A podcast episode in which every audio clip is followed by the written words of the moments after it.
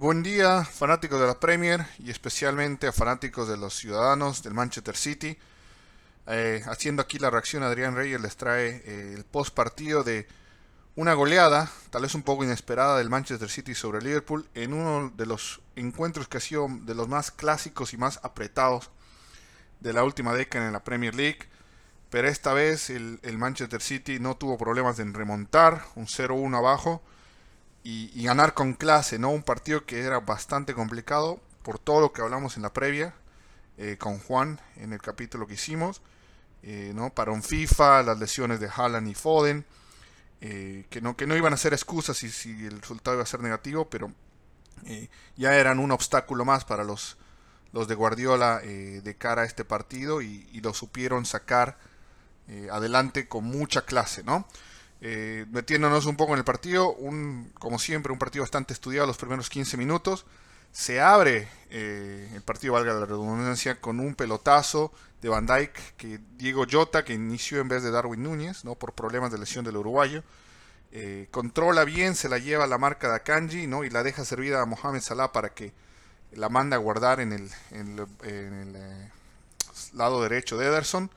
Desate la alegría de los Reds que hicieron el viaje a Manchester y lo pongan al City cuesta arriba, ¿no? Cuesta arriba, pero en, en, en, el marcador, porque en el desarrollo el City fue mucho más, dominó el medio sector, la defensa prácticamente no tuvo mucho trabajo, salvo una que otra escapada de, de Diego Jota, eh, y, se lo vio muy sólido al conjunto ciudadano, que no tampoco sintió la ausencia de Erling Holland, porque Julián Álvarez, si bien no tiene el tamaño, el físico de, del, noruego, sabe peleársela entre los centrales, ya tiene esa exposición, esa, esa chapa, ¿no? De haber jugado el Mundial y haber eh, eh, jugado contra los mejores centrales del mundo, ya no le pesa tanto eh, jugar en Premier League.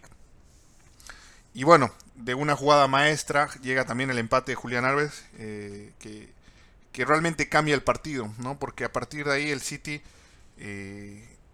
tiene la tranquilidad para seguir desarrollando su juego y, para seguir atacando, ¿no? Y, no llegaría el, el, 2 a 1 hasta el, hasta el, hasta recién después del segundo del medio tiempo, ¿no?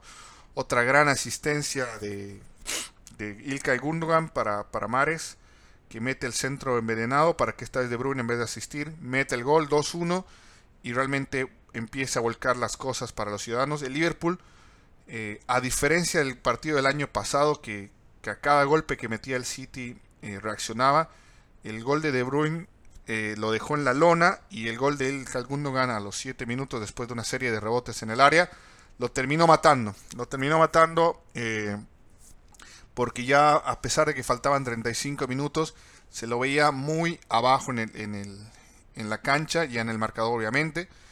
Y, el Manchester City aprovechó, aprovechó eso, eh, siguió dominando y obviamente el, ya, el gol de, Jack Grealish al minuto 75 eh, prácticamente cierra este, este marcador, este resultado. Una gran victoria para Manchester City que mete, mete presión al Arsenal que ya ha ganado. Estoy grabando este partido con, con el resultado del Arsenal puesto, entonces las cosas en la tabla no cambian.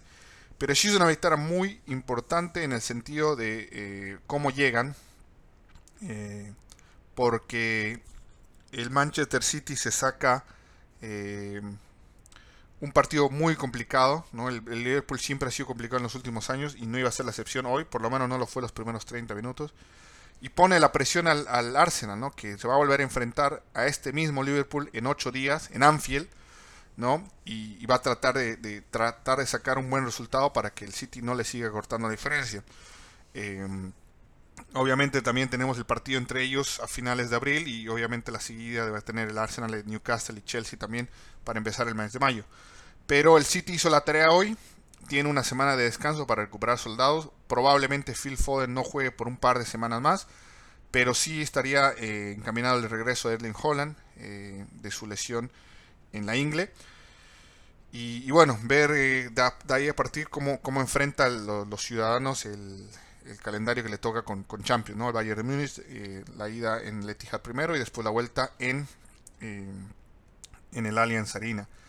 Eh, en tema de Premier League, el City va a tener el Southampton, una visita siempre complicada, no, no, no estoy abriendo paraguas ni nada, siempre es complicado ir a visitar a St. Mary's, ya fue el equipo que nos eliminó de Carabao Cup, así que no va a ser nada fácil. Y en el medio de la serie de Champions, Leicester de local, que no debería ser mucho problema por la forma de, estar teniendo los, los Foxes actualmente pero siempre pueden complicar también, ¿no? Entonces, de ahí se viene el partido más esperado, ¿no? Que va a ser el Manchester City Arsenal el miércoles 26 de eh, abril. Bueno, no mucho más de esos, eh, amigos. Otra buena victoria del Manchester City. Muy buenas actuaciones de Kevin De Bruyne que se le venía pidiendo. Jack Grealish que ya ha venido consolidando su nivel. Y la vuelta Riyad Mahrez al, equipo titular también en muy buena forma. Así que ese, ese es mi top 3 de hoy día. Eh, y bueno, a disfrutar la, la victoria del Manchester City y nos veremos la próxima semana.